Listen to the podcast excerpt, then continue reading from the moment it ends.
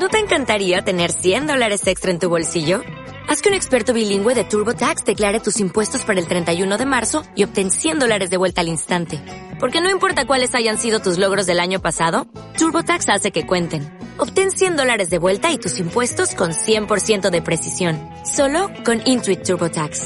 Debes declarar para el 31 de marzo. Crédito solo aplicable al costo de la presentación federal con TurboTax Full Service. Oferta sujeta a cambios o cancelación en cualquier momento. Naciónpodcast.com te da la bienvenida y te agradece haber elegido este podcast. Bienvenidos a Miniverso Sonoro, el mini podcast de temática aleatoria de multiverso sonoro.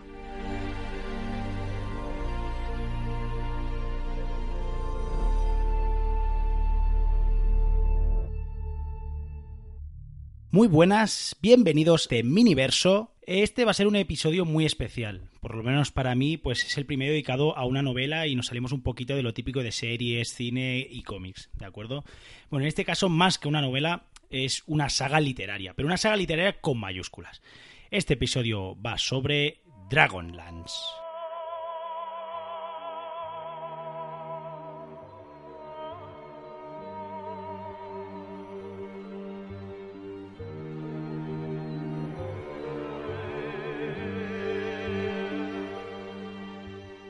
Dragonlance es una saga de novelas de fantasía creada a mitad de los años 80.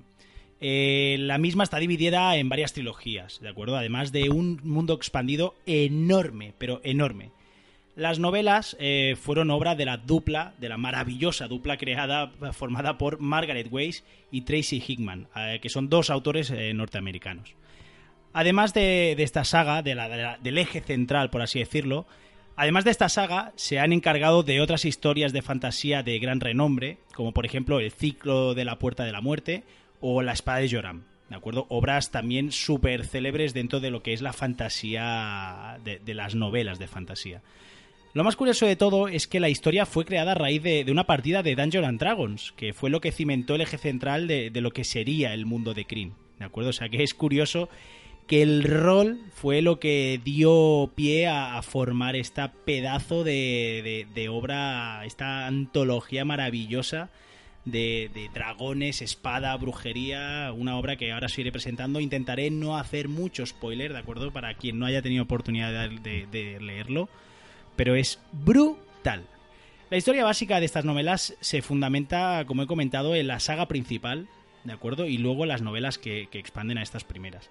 La parte principal está formada por las siguientes. Una primera trilogía, ¿de acuerdo? Que son las crónicas de la Dragonlance. Luego vendría una segunda trilogía llamada Leyendas de la Dragonlance. Eh, seguidamente, todo esto es en orden como debería leerse, hay un libro suelto llamado Segunda Generación. Por tercero, eh, por cuarto, perdón, eh, una tercera trilogía llamada El Ocaso de los Dragones una cuarta trilogía llamada La Quinta Era, una quinta trilogía llamada La Guerra de los Espíritus y una sexta y última trilogía llamada La Discípula Oscura. Eh, no voy a entrar a desgranar absolutamente todo lo que habla esto, porque como comprenderéis, habéis podido escuchar, estamos hablando de 15 libros, 20 libros, son, es una obra muy, muy, muy larga pero realmente se lee con una facilidad y, con una alegría brutal. O sea, esto os lo merendáis en un verano, eh, acabáis con toda, la, con toda la obra. Pero es que además, si esto os ha parecido poco, hay más de 40 novelas de diversos autores, como hemos dicho, lo que se conoce como el mundo el universo expandido de, la Dragonlance, eh, que han sido publicadas de manera oficial, eh, cosa que ha añadido una riqueza al ya de por sí alucinante mundo creado por, por los autores originales. Estas novelas eh, del universo expandido pues nos van a explicar desde épocas anteriores a todo lo anteriormente detallado en estos libros hasta algunas obras hablando solo sobre un personaje de los protagonistas o no, o algún personaje que la obra ha pasado un poco de soslayo, pues ahí tendrá su obra dedicada solo para él. Es una auténtica locura. La historia principal eh, se va a desarrollar en el mundo de Kryn, tras algo más de 300 años del evento, de un evento conocido como el Cataclismo. Un desastre motivado por la ira de los dioses, eh, los cuales arrojaron un meteorito sobre la Tierra. Estos dioses, con el paso de los lustros, se creyeron desaparecidos y los humanos abandonados a su suerte. Eh, por supuesto, como buena obra de espada y brujería, tendremos a nuestro formidable grupo de héroes y de la forja de una amistad, capaz de derrocar cualquier mal. O sea, esto sí que es el, ABC de lo, que, de, lo que una buena obra de fantasía nos pide. Además, eso sí, estos son de diferentes razas, por supuesto, eh, un enano, un elfo, eh, humanos. O sea, vamos a ir viendo durante toda la narración la multitud eh, de, razas típicas de, este tipo de obra. Eh, bueno, pues este grupo de, amigos se prometieron reunirse a los cinco años en la posada del último hogar, ¿de acuerdo? Desde, su último encuentro. Y aquí es donde va a empezar todo. Este va a ser el inicio de esta aventura, ¿de acuerdo? Esta reunión en la posada, eh, que cuando tras contarse sus últimas aventurillas, pues de repente caerá en sus manos un extraño y poderoso báculo que es lo que va a ser el inicio de, la aventura. Durante esta historia vamos, eh, veremos qué pasó con, estos dioses, ¿de acuerdo? Mientras eh, se va a suceder el retorno de los dragones y toda la oscuridad, por supuesto, que, esto les acompaña. Eh, como no puede ser de otra manera, descubrirán armas, magias, cosas creídas desaparecidas. Por ejemplo, van a descubrir las míticas armas antaño conocidas como Dragonlance, que es lo que da título a, esta historia, eh, que, y demás objetos de enorme poder. ¿De acuerdo? Así van a ir viviendo una y mil aventuras durante, durante la trilogía principal. Pero bueno, a partir de aquí ya se dispara y se va haciendo cada vez más grande el universo Dragonlance hasta tener, abarcar una locura de tiempo y de historias y de personajes.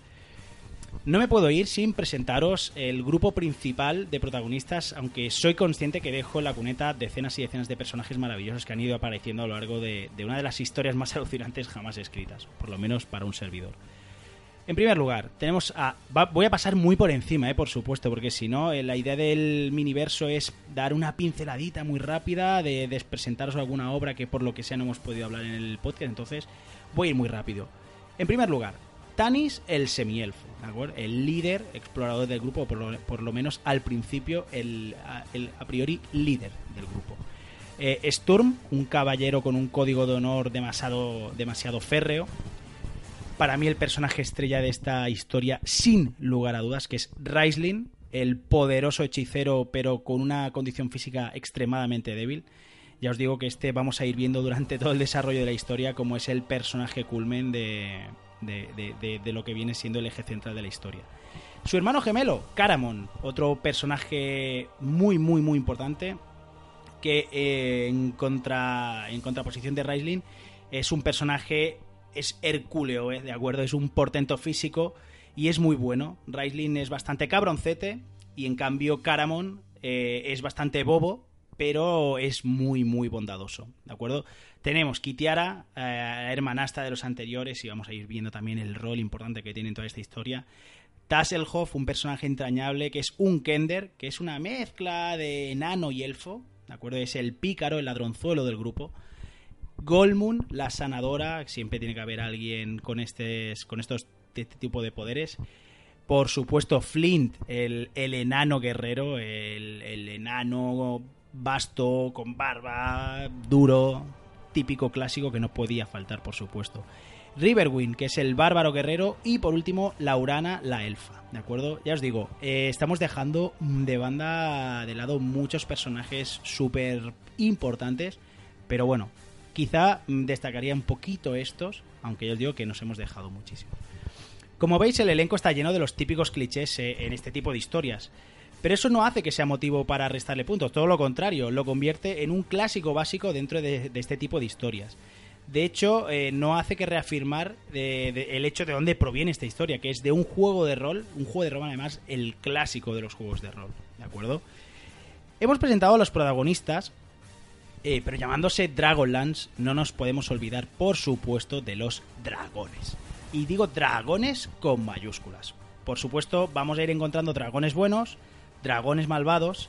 Y estos se dividen de manera un poco más curiosa por, colores. Eh, de hecho, en su origen habían también eh, neutrales, pero estos sí que es cierto que han ido desapareciendo, ¿vale? han sido los primeros en desaparecer definitivamente. y prácticamente solo encontramos, aunque podemos ver alguno, alguno neutral, pero solo vamos a encontrar mayoritariamente dragones malvados y dragones buenos. Vamos a hacer una pequeña clasificación muy rápido, ¿de acuerdo? De, cómo, qué, eh, qué, son estos dragones. Pues eh, aparte de la constitución típica que todos podemos conocer de nuestra... En el, en el imagenio colectivo, por un lado tenemos a los malvados, que son los azules, blancos, negros, rojos y verdes. Todos estos son aliados del lado oscuro, ¿de acuerdo?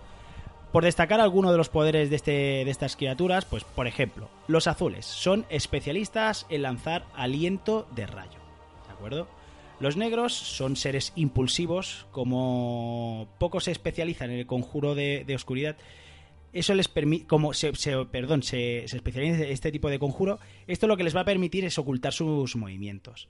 Por último, y por destacar otras de, estas malignas especies, vamos a destacar los rojos, que son los más poderosos e inteligentes entre sus hermanos y disfrutan incendiando todo a su paso, como es obvio por, su tipo de color. Por otro lado, tenemos a los bondadosos dragones, que son los broncíneos, cobrizos, dorados, acres y plateados. Ya vais viendo que resulta al final bastante sencillo diferenciarlo por el tipo, las tonalidades de colores. Por ejemplo, los broncíneos son de los seres más reflexivos e, e inquietos por, esta humanidad, por la humanidad, por la especie humana. Eh, y eso, eh, eso sí, no, lo no reprime de su gusto por la lucha. Eso es cierto que aun siendo de, de este cariz bondadoso, no está exento de que les guste bregarse en batallas a la primera de cambio. Los dragones dorados disfrutan de un gran intelecto, y es uno de, de las especies que tiene un mayor control de la magia y los conjuros. Por último, podríamos destacar a los dragones plateados, que es una de las especies más queridas en todo Kryn, en todo universo de Kryn. Este tipo de dragón es el más querido y más amado. Que además de ser un portento en el combate, estas criaturas pueden polimorfizarse en forma humana o élfica y así disfrutar de la compañía de humanos. Como vemos, eh, los bondadosos son más afines a tener contacto con, el ser humano. Eh, vamos a ir viendo decenas de especies de criaturas fantásticas. Eh, vamos a ver hechizos alucinantes. Un sinfín de personajes que nos van a dejar con la boca abierta en más de una ocasión. En honor a la verdad diremos que esta obra nunca se hizo tan célebre como otras del estilo El Señor de los Anillos. Pero para mí personalmente, como os he dicho ya, es sin lugar a dudas la historia de fantasía.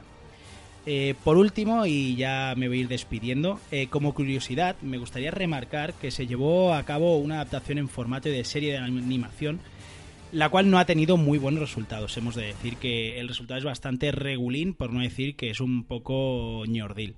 Pero bueno, échale un vistazo porque se puede encontrar en YouTube. O sea que si en YouTube buscáis eh, Dragonlance, veréis fácilmente este, esta serie de animación. Sí es cierto que se viene rumoreando desde hace muchísimos años la posibilidad de, adaptar esta historia a la gran pantalla, pero hasta el momento esto no, se ha llevado a cabo. Eh, yo no lo tengo muy claro, pero bueno, oye, eh, con la próxima serie de del Señor de los Anillos en Amazon, si tiene un gran éxito, no descartemos que alguien tipo Netflix, alguna plataforma de este estilo, eh, se haga con los derechos de, de la saga y lo podamos ver algún día adaptado, sería maravilloso. Bueno, aun siendo obras tan antiguas, hemos dicho que son de los principios de los 80, mediados de los 80, eh, es relativamente fácil, ¿de acuerdo? Por lo menos la parte principal, el eje central de los autores originales, es fácil encontrarlo en páginas tipo Amazon y similares. O sea que desde aquí os recomiendo fervientemente esta obra, de verdad no os vais a equivocar porque es una auténtica maravilla y sin más me despido. Como siempre recordad, ved muchas películas, ved muchísimas series, leed todo lo que podáis, pero por favor no podéis dejar escapar Dragonlance.